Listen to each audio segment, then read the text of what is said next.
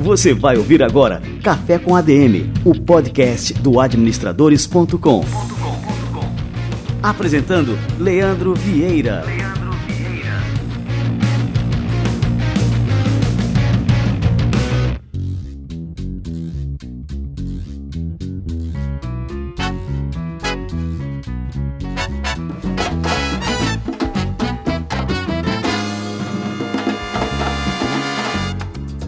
No ar o Café com ADM número 62. Café com ADM, a sua dose de cafeína nos negócios.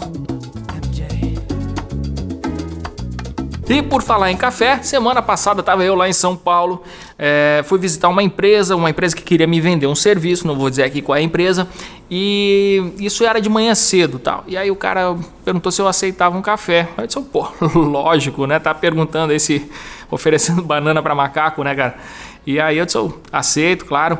Aí ele foi lá, tal, demorou um pouquinho e me veio com uma xícara, né? Botou a xícara em cima da mesa com café e eu fui dar aquela, né, o gole, né, inicial. Cara, ele me serviu um café gelado, mas era gelado, gelado, literalmente gelado. Acho que era um café de, sei lá, que estava três dias lá na, na, na, térmica dele, né? E aquilo, na hora, assim, me veio aquela sensação, eu disse, pá, what the fuck, né? um café gelado. Enfim, aí não tomei, lógico, não, nem. E também não falei pro cara que o café estava gelado e a gente continuou ali a, a, conversa, ele querendo me vender um serviço e eu só durante a conversa pensando naquele maldito café gelado que ele me ofereceu. Pergunta aí se eu fechei negócio com ele. Claro que não. Então é extremamente importante, olha aí a lição da coisa. É, lógico, vi um erro, compreendo tudo mais, mas aquela primeira impressão que eu fiquei com aquele gole do café gelado é, determinou o fracasso daquela negociação. Porque eu fiquei dizendo, se o cara me serve um café gelado, ele não vai me prestar um bom serviço. Foi esse o meu raciocínio, o meu pensamento ali durante aquela conversa. Então, lição do dia: sempre que você for oferecer um café para alguém, se certifique se é um café quentinho, pronto e gostoso, como é o café com ADM de hoje, como vai ser o nosso café com ADM de hoje que está recém começando. Galera, primeira novidade do dia. Administradores Premium, nossa plataforma de conteúdos exclusivos está cada vez mais rica. Cara, eu fico impressionado. Quando eu, eu vejo assim o que a gente está produzindo no Administradores Premium, eu fico realmente impressionado. Porque a cada semana esse negócio fica mais rico, fica mais completo. E a gente está aí no ar desde 2014, finalzinho de 2014. Olha aí, então completamos aí três anos de administradores premium, imagina a quantidade de conteúdos que a gente tem nessa plataforma, que está disponível irrestritamente uh, a todos os nossos assinantes. O sujeito paga lá uma mensalidade, R$ 29,90 por mês, para ter acesso a tudo, tudo. E a maioria dos conteúdos lá ali confere é, certificado digital de participação. Então, é, isso aí muita gente aproveita para enriquecer, incorporar o seu currículo porque a gente tem aí os melhores, os melhores especialistas do Brasil e do mundo dentro dessa plataforma. Nossa promoção do mês de dezembro, uma promoção natalina. É, quem assinar o Administradores Premium no plano anual, que também pode ser dividido em 12 vezes sem juros, leva para casa, recebe em sua casa, no seu endereço, um caderno no estilo Moleskine com a qualidade Cícero, produzido pela Cícero é, com uma frase, um caderno de ideias. A gente bolou agora um caderno de ideias e ficou lindo, tá fantástico, bonito. E a frase que a gente estampa esse caderno é: se você quer ter uma boa ideia, tenha uma porção de ideias, uma frase do Thomas Edison.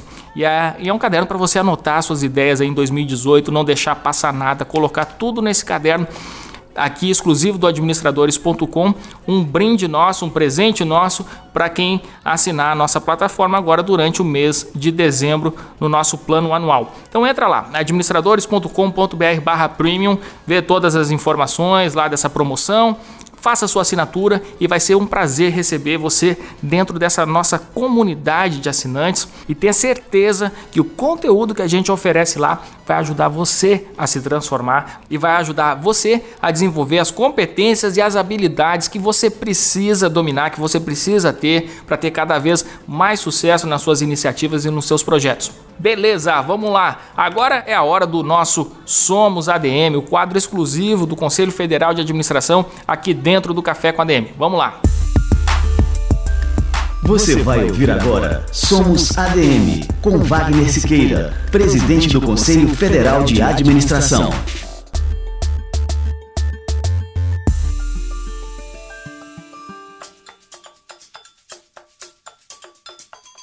Na entrada, um jardim bem cuidado e uma recepção de primeira. Equipamentos em perfeito estado que funcionam bem. E o pessoal sabe direitinho onde cada um tem que estar e o que deve fazer. Esse bom gerenciamento de uma empresa é possível graças ao trabalho de uma área relativamente nova no Brasil, a de facilities.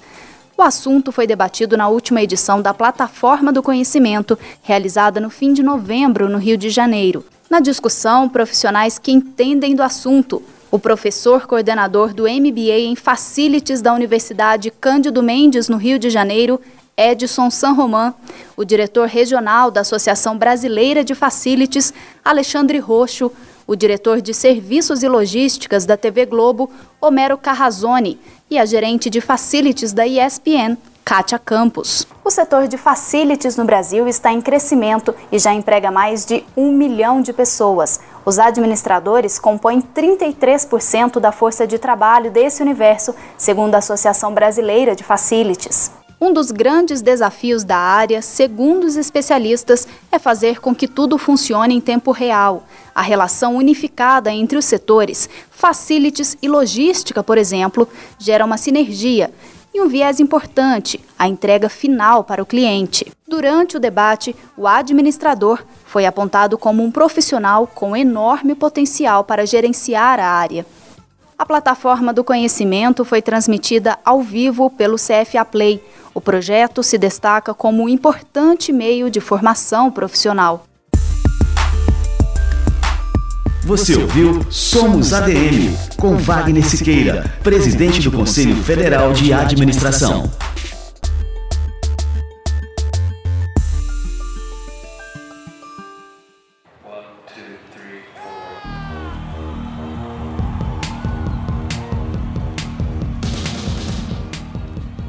Show de bola, muito bom. Como eu falei, o quadro Somos ADM é fruto da parceria exclusiva entre o Conselho Federal de Administração, o CFA, e o administradores.com, uma iniciativa inédita na história do Conselho Federal de Administração.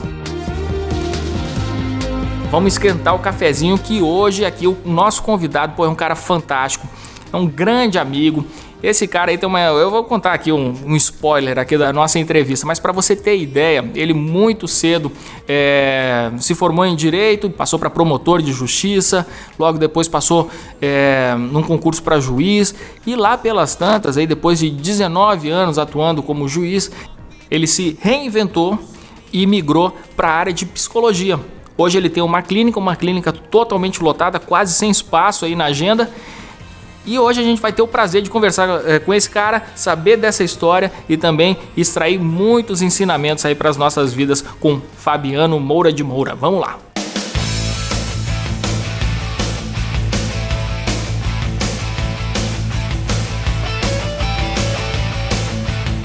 Aí pessoal, hoje a gente vai receber aqui um cara, um amigo de longa data.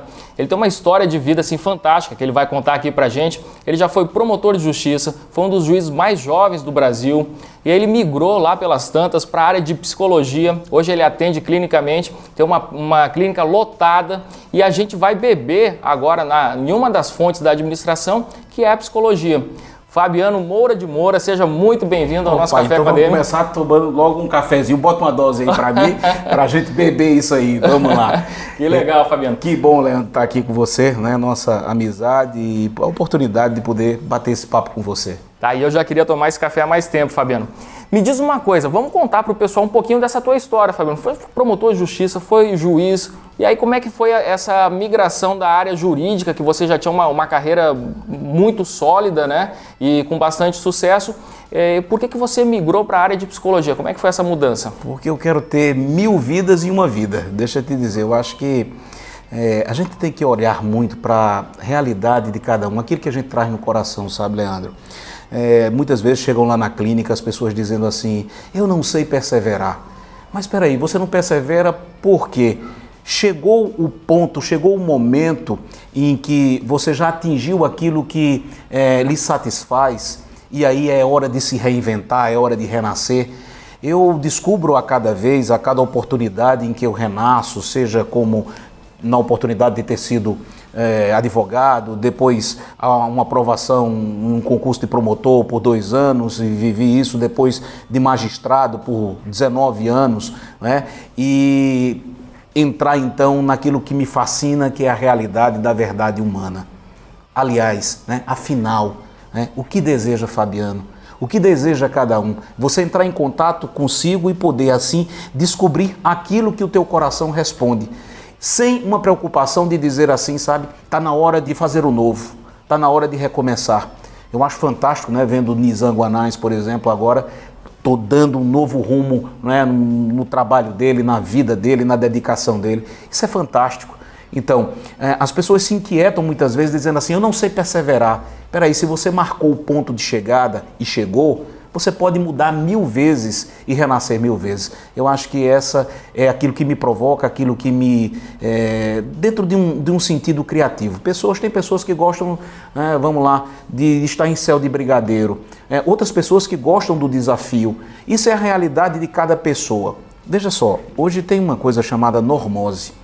Nós estamos pautados pelos outros muito mais do que por nós mesmos. E aí a gente entra num sofrimento que é a incongruência, porque a gente passa a ser incoerente com a gente. O que é a normose? A normose é aquela normalidade que adoece. Então, você tem que acordar numa hora que você não quer, você tem que colocar uma roupa que não era a roupa que você queria colocar, você senta na me mesa e a mesa você tem que comer aquilo que você não queria, né? não gostaria de estar é, comendo, porque senão engorda. Você pega um trânsito infernal, enfim, você termina sendo pautado por uma regra. E qual é o espaço que você tem para ser você? A vida, amigo, é isso. Disse já um grande poeta e amigo e né, que a vida é mesmo uma belezura. Vale menos pelo comprimento e muito mais pela largura. Ah, gostei. E me diz uma coisa, Fabiano, é, você já tinha uma formação em psicologia? Você chegou a fazer, por exemplo, paralelamente o curso de Direito e o curso de Psicologia ou foi algo que você fez lá na frente mesmo? Foi algo que fiz lá na frente. Eu comecei a, a descobrir essa importância da realidade humana né, é, a partir das experiências do trabalho. Na vara de família, aquilo já começou a. Né, peraí, afinal, o que é o relacionamento? É, o que é que acontece? Depois, na vara da infância, onde por oito anos é, eu fui juiz titular aqui em João Pessoa. E então aquilo me, me provocava um, uma curiosidade, mais do que isso, um desejo de fazer diferente, de entender que diante de mim não estava um processo, mas estavam pessoas, pessoas que traziam dramas humanos né, grande. Depois também a convivência dentro de uma espiritualidade e entendendo que muito mais do que crises espirituais, as pessoas tinham crises humanas e eram preciso então servir bem. E isso me provocou né, a, a inquietação, a boa inquietação de buscar respostas na, na psicologia para o comportamento humano e assim servir. Então comecei fazendo uma especialização em psicanálise, depois eu fiz a graduação em psicologia, uma pós em psicologia do luto e esse universo, né, mestrado em Portugal, estamos aí nessa, é, nessa luta. Então esta dimensão do que era o homem, onde o homem se realiza, o que o homem afinal busca, né, e deste compromisso ético de melhor servir é que me leva a esse interesse total pela verdade humana, que não há, sabe, nada mais divino do que o próprio homem. É, Fabiano, a gente vive no, numa época que assim já, já se cunhou até o, o, termo que a ansiedade seria o mal do século. Acho que foi, não sei se foi o Augusto Cury que escreveu um livro e colocou lá a ansiedade, o mal do século.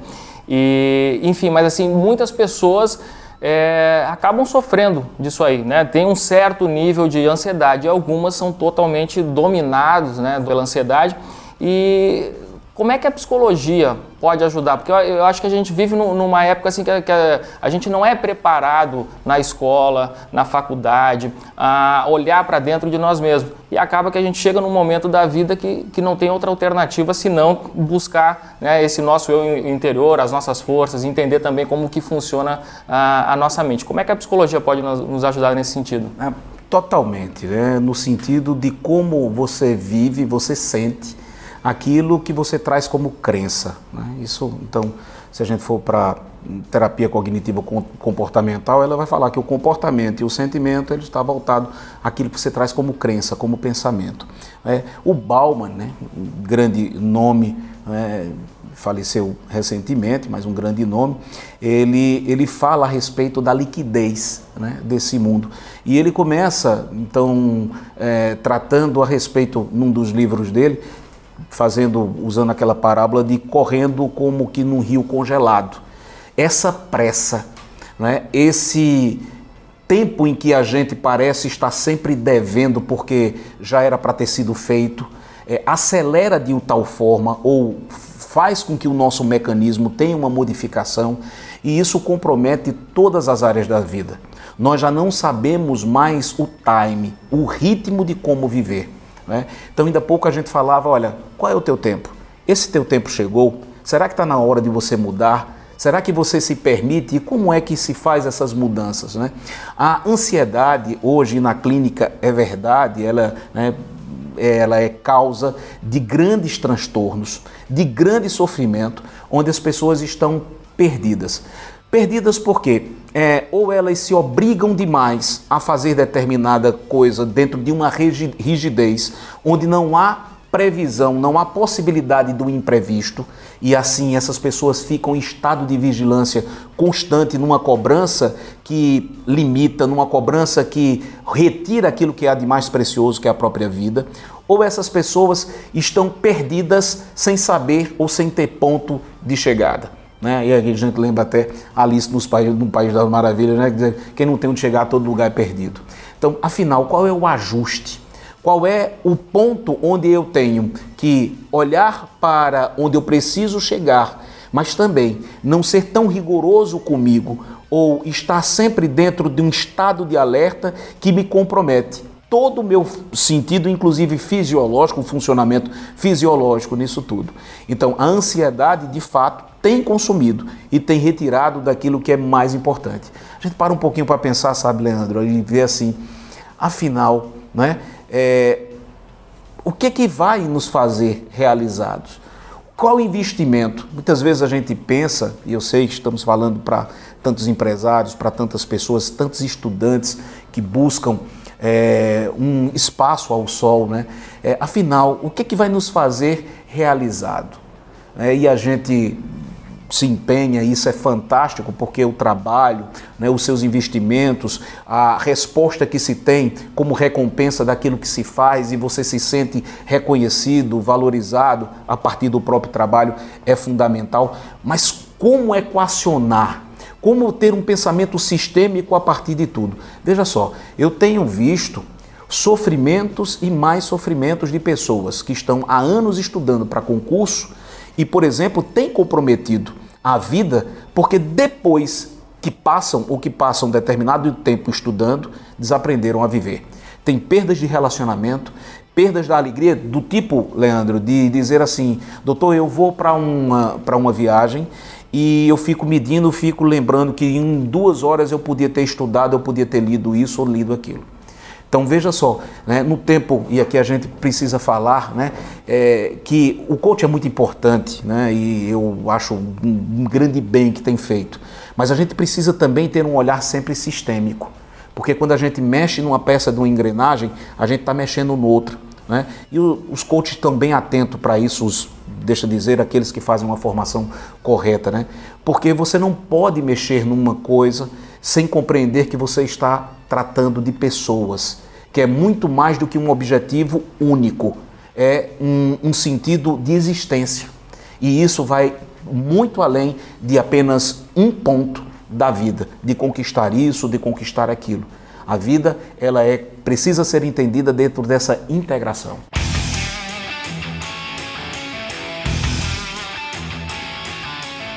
Eu estava aqui, você falando e eu pensando, é, vendo algumas historinhas passando aqui na minha mente, e um dia desses é, eu recebi a visita no, no, escritório de um jovem, seus, seus 20 e poucos anos, 24 anos talvez, e ele estava insatisfeito no seu emprego anterior. Né? Assim, ele tinha um, uma carreira de sucesso lá dentro de, de, dessa empresa, só que ele queria buscar o propósito. E ele falou essa palavra: é, é algo que eu quero encontrar. E eu disse: tá, e qual é o teu propósito?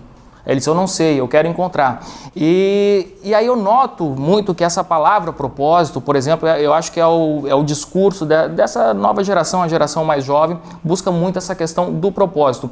A vida hoje é mais difícil por conta dessa busca ou essa busca realmente deve ser feita? Porque antigamente as pessoas diziam: Bom, eu preciso encontrar um meio de ganhar a vida. O propósito que você chama é causa de discussão e Lacan tem, é um grande psicanalista, ele tem um trabalho lindíssimo sobre isso, a respeito do desejo.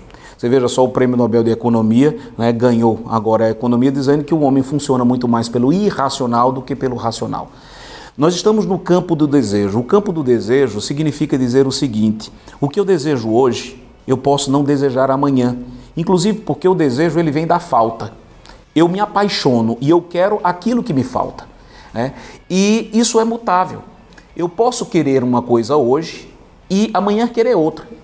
Se compara com a linha do horizonte. A cada passo que você dá, tem mais algo a ser conquistado, a ser vivenciado. Né? É preciso, portanto, ter compreensão a respeito daquilo que move o coração de uma pessoa. O significado de um trabalho, o significado de um ofício, é, pode, pode representar o reconhecimento que aquela pessoa nunca teve, portanto, no seu espaço social quando criança. E aquilo lhe coloca, lhe posiciona como uma pessoa admirável. É, o trabalho ele pode significar em determinado instante é, algo que ele possa trabalhar um conceito de que ele é competente quando ele nunca se achou competente.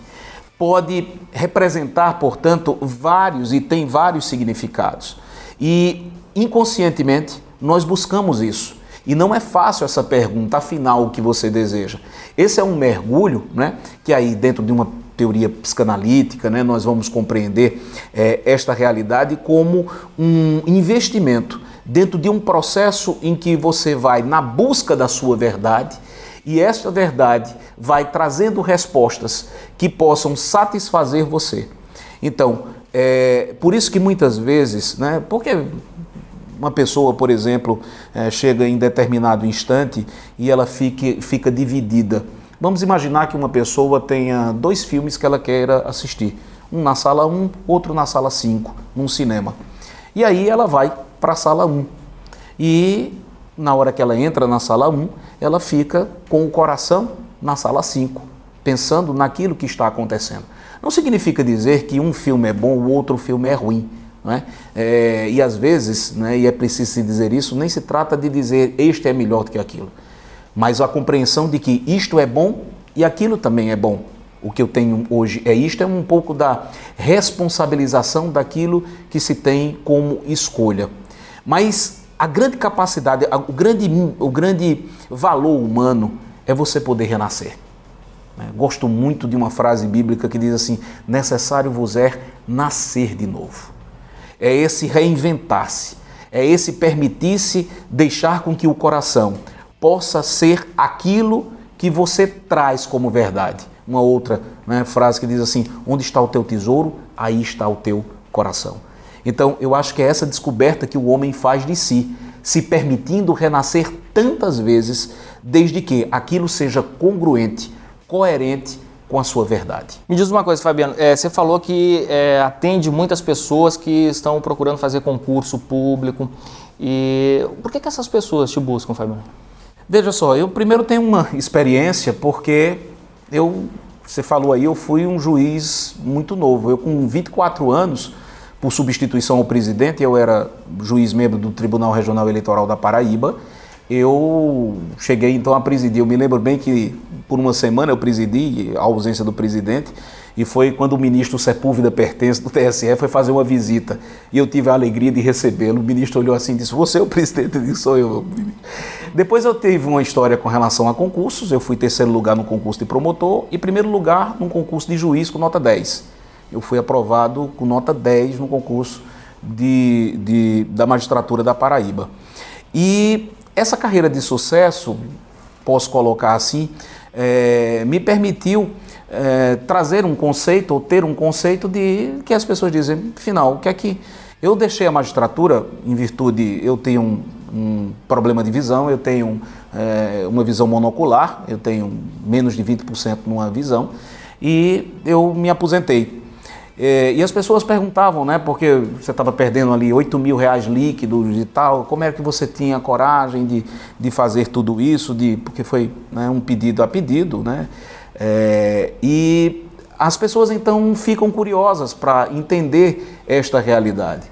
Eu, como vivo e acabei de dizer, eu tento ser coerente com aquilo. A psicologia me fascina. Esse é o, esse é o meu mundo. E é, eu quero, a partir daquilo que eu trago como dom, como né, é, vocação, como verdade, transmitir para o outro e proporcionar esse bem. Creio que, claro, tudo isso somado aos resultados da própria clínica. Né? Hoje eu não. É, ontem, por exemplo, eu atendi e o espaço que eu tive para um almoço foi meia hora. E foram horas e mais horas de, de, de manhã, tarde e noite. Né? Graças a Deus, eu vejo que isso tem resultado. E minha pretensão é que eu possa, sei lá, de alguma forma, é, traduzir isso em um maior alcance, de maiores, de, alcançando maior, maior número de gente. Então eu acho que as pessoas veem nesse modelo, nessa forma, daquilo que eu estou é, apresentando como resultado, algo que tem a pode ser útil para essas pessoas. E eu acho dessa forma. E eu tenho ficado muito feliz com os resultados, porque eu tenho me dedicado muito a esse estudo, por exemplo, da ansiedade, para fazer provas, para fazer concursos, né? Então, estudantes de medicina, é, pessoas que querem passar, estudantes de medicina ou médicos que querem fazer residência, é, situação de pessoas que querem fazer concurso, OAB é, principalmente, é, pessoas que estão também é, para vestibular em medicina, que é uma, competição, uma competitividade muito grande, né? como estar preparado emocionalmente como lidar com a ansiedade diante desta realidade de um desafio. Né? Quantos fatores estão interferindo nisso tudo? Né? Sei lá, eu não quero decepcionar meu pai, minha mãe, que de repente fez um investimento alto num pagamento de um curso, as pessoas esperam muito de mim, é, o medo que eu tenho de, de não dar certo na vida. Né? Como é que isso interfere na hora de, um, de, um, de fazer uma prova? Né? O que é que você tem para apresentar? Então, é essa, imagino que é essa a busca das pessoas a partir desse tema.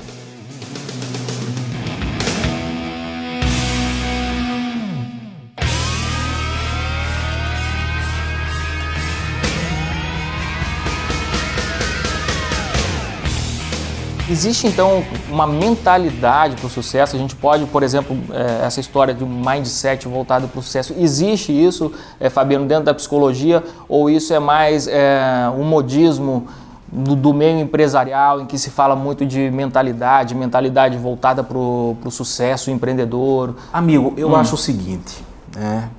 eu gosto muito da autoajuda. Acho ela muito útil porque ela responde a muitas perguntas.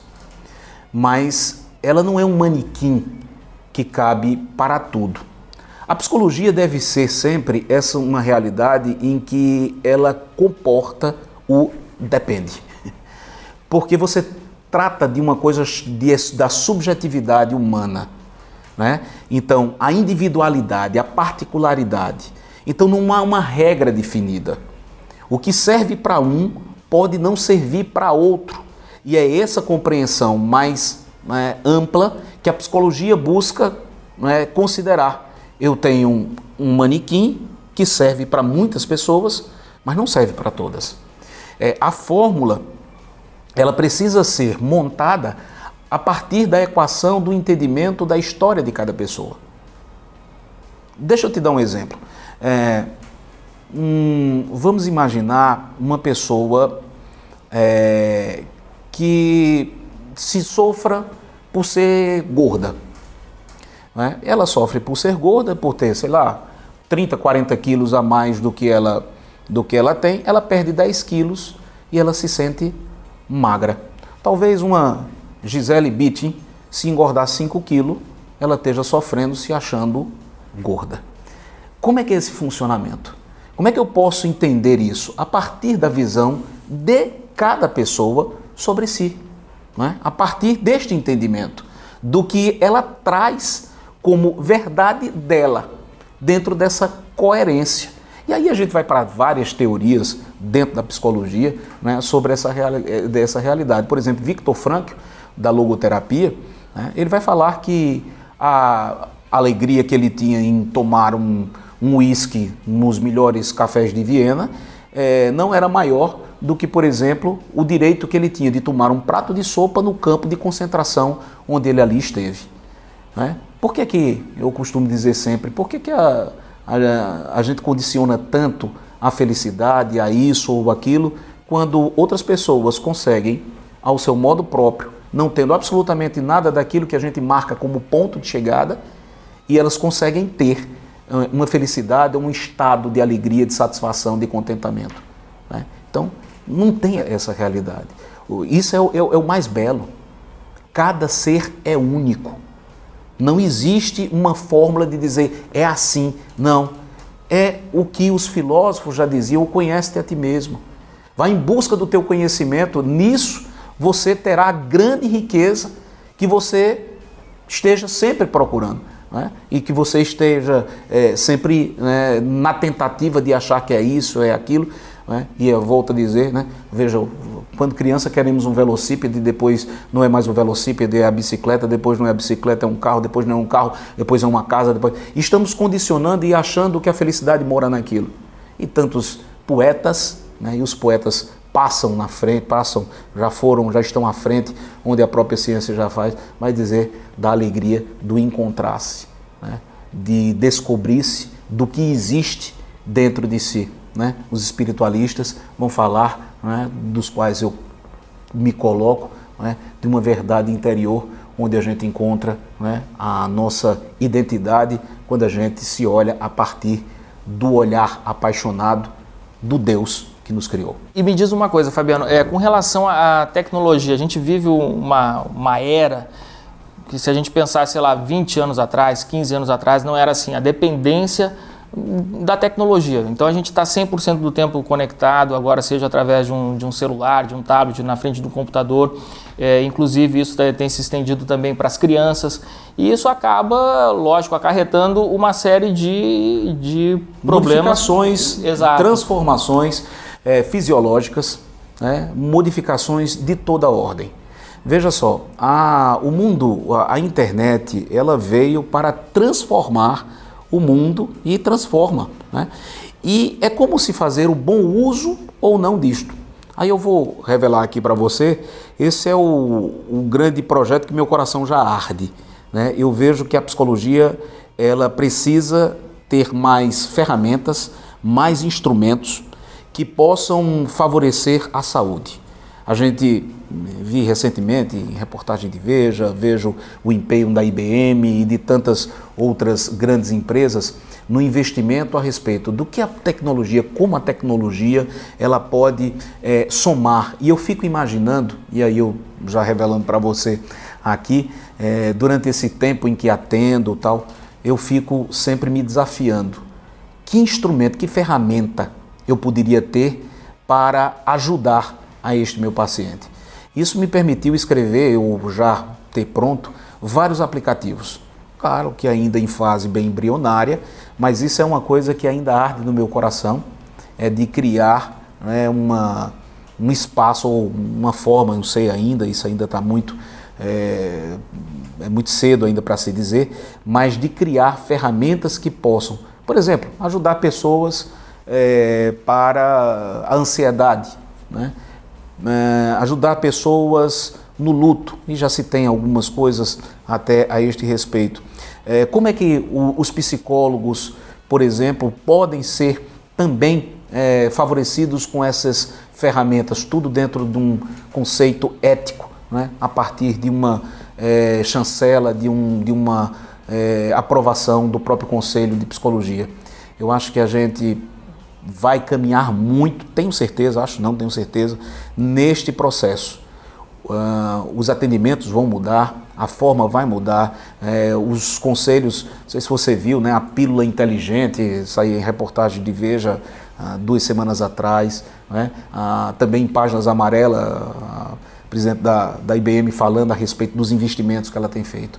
Eu acho que tem muita coisa para avançar e eu tive a oportunidade, já tenho tido a oportunidade de escrever, de, de montar né, um projeto. Não entendo muito da, da, da, da linguagem tecnológica, mas as ideias que eu estou juntando, quem sabe um dia para ser aproveitada em alguma ferramenta que possa favorecer e promover o bem para tantas pessoas. É, Fabiano, você falou agora que costuma escrever, né? E está escrevendo agora os seus projetos. E tem um artigo seu, alguns artigos que eu li sobre os pensamentos intrusivos. Eu achei aquilo assim extremamente interessante. Você podia falar um pouquinho sobre isso? Sim, veja só, é, essa realidade daquilo que é, você não consegue, né? você não consegue se livrar, você não consegue sair é, daquilo que, que te machuca, daquilo que te preocupa, daquilo que é, traz com você uma, em você uma inquietação e que compromete, comprometendo o seu lado emocional, compromete toda a sua racionalidade. Né? Então, como fazer ou como vivenciar, como tratar né, de outras realidades. Eu escuto muito, estou lembrando aqui, de pacientes que estão fazendo concurso e diz assim, eu sento né, e eu começo a, a, a pensar em outras coisas, eu começo a me preocupar com algo. Ontem eu atendi uma pessoa que dizia assim, eu vou dormir preocupado com uma coisa, tira meu sono, no outro dia que eu acordo e que eu posso realizar, por exemplo, como pagamento de uma conta, eu nem sequer me lembro. e aí, mais uma vez, à noite, né, o que, que acontece? Que fenômeno é esse? Né? Que sofrimento é esse? Que significado tem esse? Tem isso? Que punição essa pessoa se impõe? Né? E que, ou seria, por exemplo, uma construção de um, de um, de um sofrimento para não se entrar num outro sofrimento maior porque aquilo talvez seja, é, por exemplo, o deslocamento de um outro e é mais fácil pensar naquele problema do que pensar um outro problema que o consome. Tá entendendo? Vê, vê, vê só como é a mente humana, né? É, às vezes a gente cria uma situação de dificuldade porque é mais fácil lidar com aquele problema do que tratar de uma outra realidade. Às vezes eu preciso pensar no problema da minha empresa porque eu não consigo pensar talvez no problema que eu tenha na minha casa. Ou o inverso, né? Então, veja as coisas como são e como é o funcionamento da mente humana. É interessante, é, Fabiano, que hum, quando a gente vai olhar para dentro das empresas, o que, que são organizações, empresas? São pessoas, são formadas 100% por pessoas. É, como é que a psicologia pode nos ajudar? Porque assim, a gente está falando muito desse olhar para dentro, então a gente está falando do indivíduo especificamente. Mas como que a psicologia pode nos ajudar a lidar também com os outros? Que afinal, assim, a gente vive em sociedade, dentro de uma empresa a gente convive com pessoas e muitas vezes esse convívio é a coisa mais difícil, né? As pessoas reclamam muito, reclamam do chefe, reclamam, enfim, tem muitos problemas de relacionamentos dentro das empresas. Como é que a psicologia pode nos ajudar é, nesse convívio? Veja só, tem a, a chamada tríade cognitiva da terapia cognitiva comportamental, né, é, que ela vai fazer o seguinte: a visão de si, a visão de outro e a visão do mundo, ela vai gerar é, esse aspecto dessa crença, né, que gera o sentimento, que gera o comportamento. É, eu acho que a chave de tudo para a vida, ela está numa palavra chamada relacionamento. Quando você tem bom relacionamento, você pode estar com dificuldade até na saúde, no trabalho, mas você está de bem com você, com tristezas, com dores, com preocupações, mas de bem. Agora, quando você não consegue ter bons relacionamentos, você pode ter o mundo todo, mas você se perdeu de você. Então, a realidade é que o grande investimento que nós precisamos fazer é nos relacionamentos. Eu acho que essa é a preciosidade de tudo. Então, como é que a psicologia pode mostrar e né, é, fazer com que algo bom possa acontecer nisso? A partir da conscientização, a partir é, do processo em que permite tornar racional o que parece o que é, parece não, é irracional. Quando a gente começa a colocar é, reflexões, luzes a respeito desta situação, a pessoa começa então a é, se reprogramar, a fazer um investimento naquilo que é fundamental, que são os relacionamentos. Feliz é quem sabe se relacionar. Feliz é quem conta. E não há alegria maior, Leandro, quem conta com um abraço amigo, com um ombro amigo, quando chega em casa, com os seus problemas, com suas dificuldades, com seus fracassos, mas que pode ter um olhar compreensivo que diz assim: Eu continuo a amar você.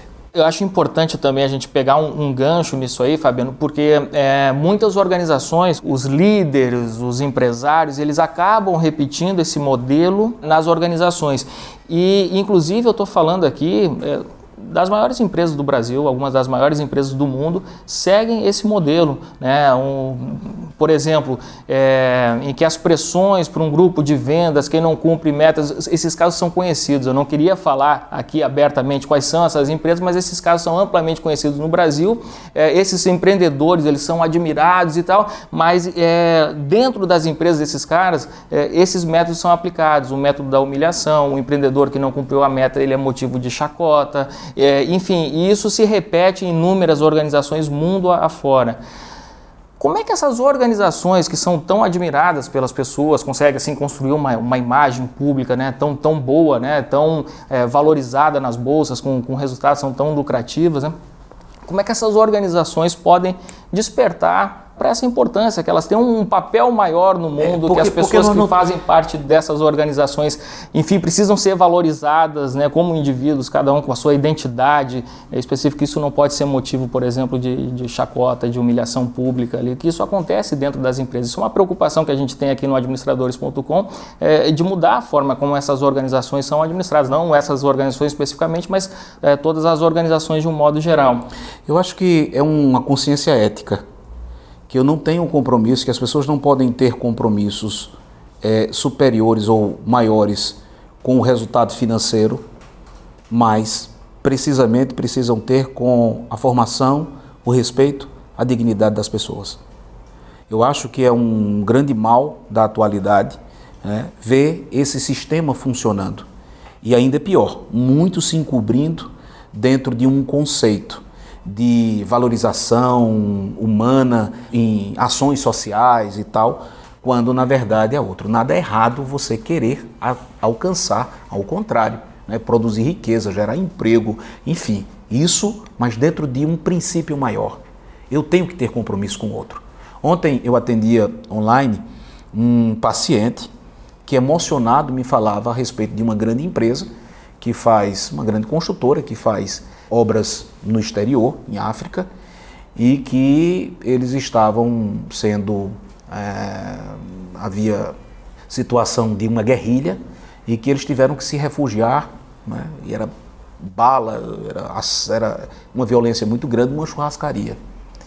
E ele conseguiu fazer, então, para um diretor dessa empresa, de um, uma das grandes construtoras do país. Olha que gesto bonito, que ninguém mostra isso, né? Ele disse: não se preocupe, nós vamos arrumar um jeito, helicóptero, helicóptero, avião, o que for, para tirar vocês daí.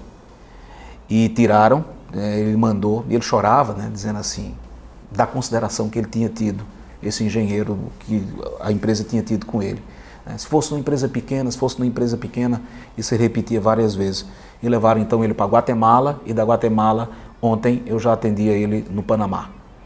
Veja, que dívida, qual o sentido é, que uma pessoa dessa tem ao trabalhar, ao chegar no trabalho? É, a gente muitas vezes, dentro de uma filosofia tal, cria a empresa como família e deve ser vista dessa forma. Eu falava que muitas vezes a família reproduz tantas coisas da empresa, a empresa reproduz a mesma coisa. Um pai, por exemplo, cobra de um filho de uma forma muito violenta, por exemplo, o resultado de uma nota, por exemplo, no colégio.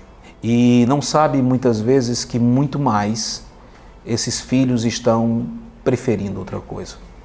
Estão precisando de, outras, de outra coisa, muito mais do que aprender letras, aprender a fazer contas. Esse filho precisa aprender a ser pessoa. Deixa eu colocar para você aqui um, um caso que mexe muito comigo, porque diz respeito à história, minha própria história, eu, uma autorrevelação, faço questão de colocar. Porque eu quero com isso criticar ou colocar assim o, um pensamento novo a respeito do processo educacional. Veja só, é, meu filho, é, ele hoje tem 18 anos.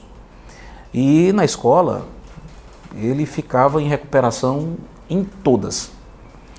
Uh, e no último ano ele estava numa situação muito difícil, então fui conversar com o coordenador do que era que estava acontecendo e tal. E ele me disse uma coisa, ele disse, Fabiano, Mateus vai ter um, um sucesso grande na hora do Enem. Ele gosta de pensar, ele participa, ele gosta de ler economia, ele gosta de ler política. Mas se colocar para ele decorar a tabela periódica, ele simplesmente não aceita. Aquilo, claro, via como um bálsamo para mim, mas ainda com uma grande desconfiança daquilo tudo. Aconteceu que meu filho fez o Enem, passou e, e está no quarto período de direito. Meu filho agora se prepara para ir para Portugal, porque foi o primeiro lugar é, num processo de seleção para fazer em Coimbra um intercâmbio lá na universidade. Tem como CRE uma nota 9,5. Nossa. Isso me emociona, sabe, é, Leandro, porque a gente vê que é o seguinte: como é que a força de um sistema pode sequestrar tanto a verdade e a capacidade de pessoas?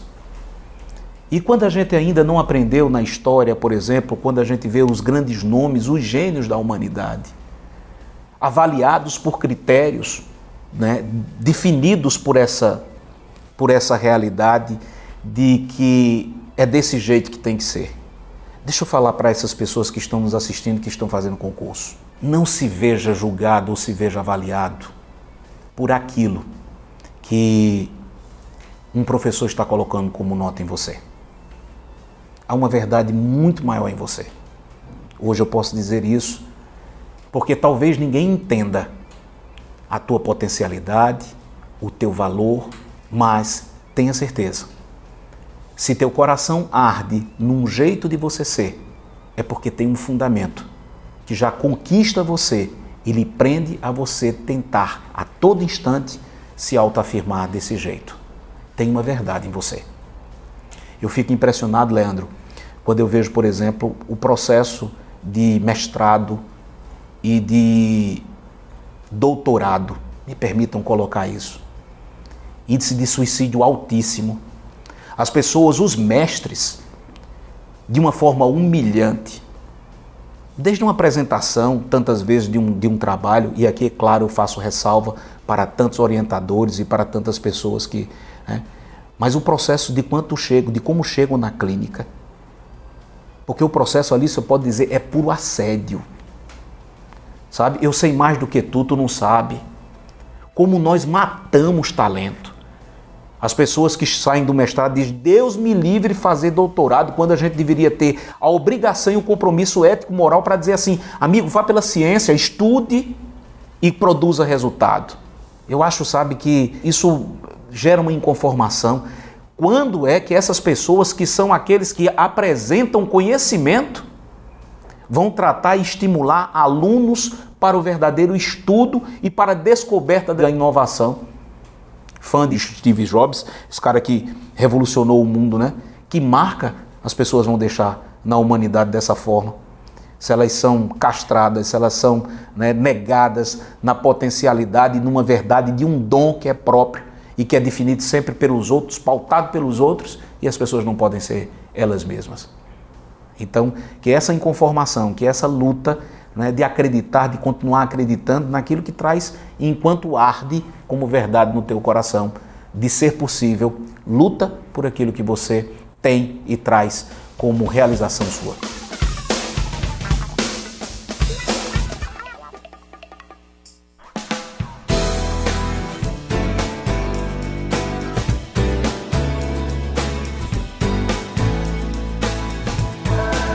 Fabiano, queria te agradecer muito, muito mesmo a presença no nosso Café com a DM. Foi riquíssimo aqui o nosso bate-papo, café super gostoso e quero te convidar aí para vir mais vezes por aqui. Temos muito mais o que conversar. Eu fico né, honrado, feliz com, com, o convite, Leandro, dizer assim, estarei sempre à disposição. Para mim, é, eu vejo como um sentido de vida, né, essa partilha. Crescemos a partir daquilo que nós trazemos como é, troca de conhecimento. Né, e a gente sempre aprendendo e a gente se permitindo a cada tempo revisar, rever, ser novo.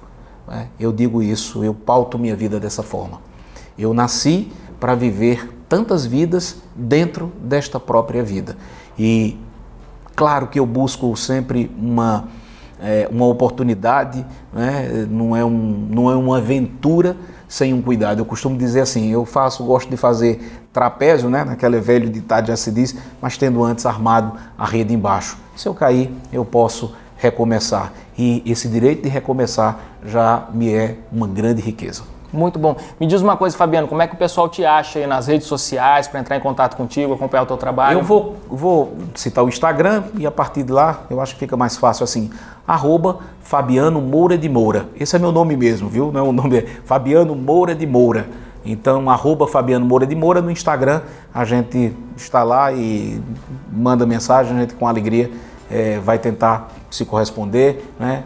e a gente então troca também esse conhecimento e esse crescimento. Bom demais estar com vocês. Show de bola. Valeu, Valeu meu irmão. irmão.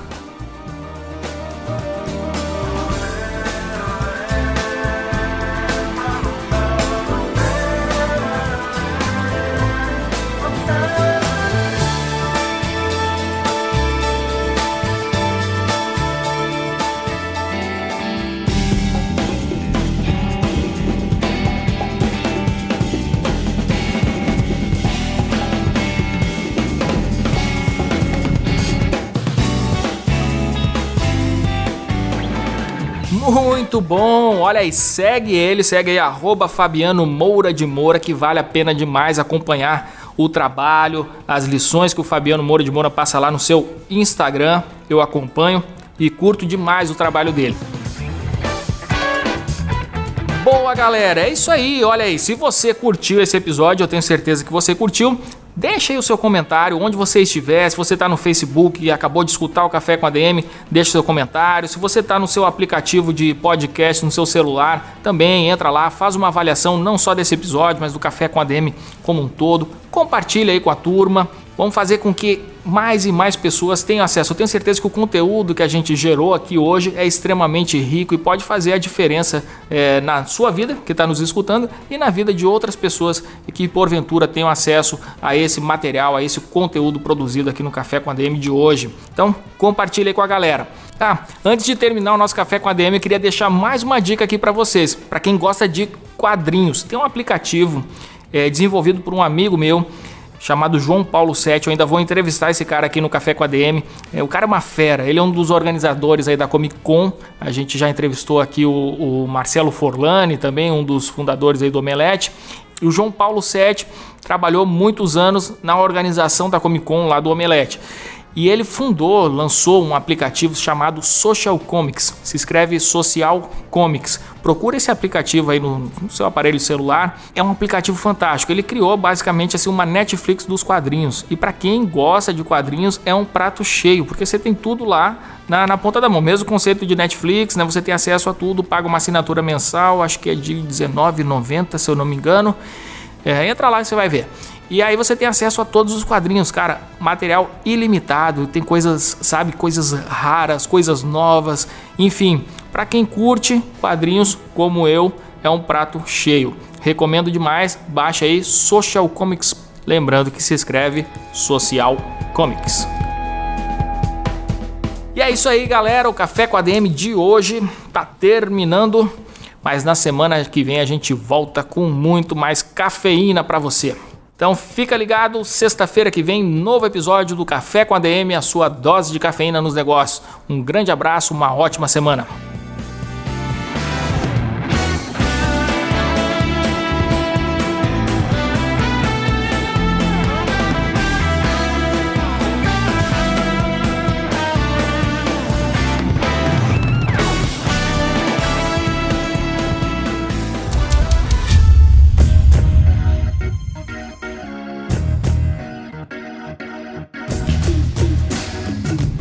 Você ouviu Café com ADM, o podcast do administradores.com.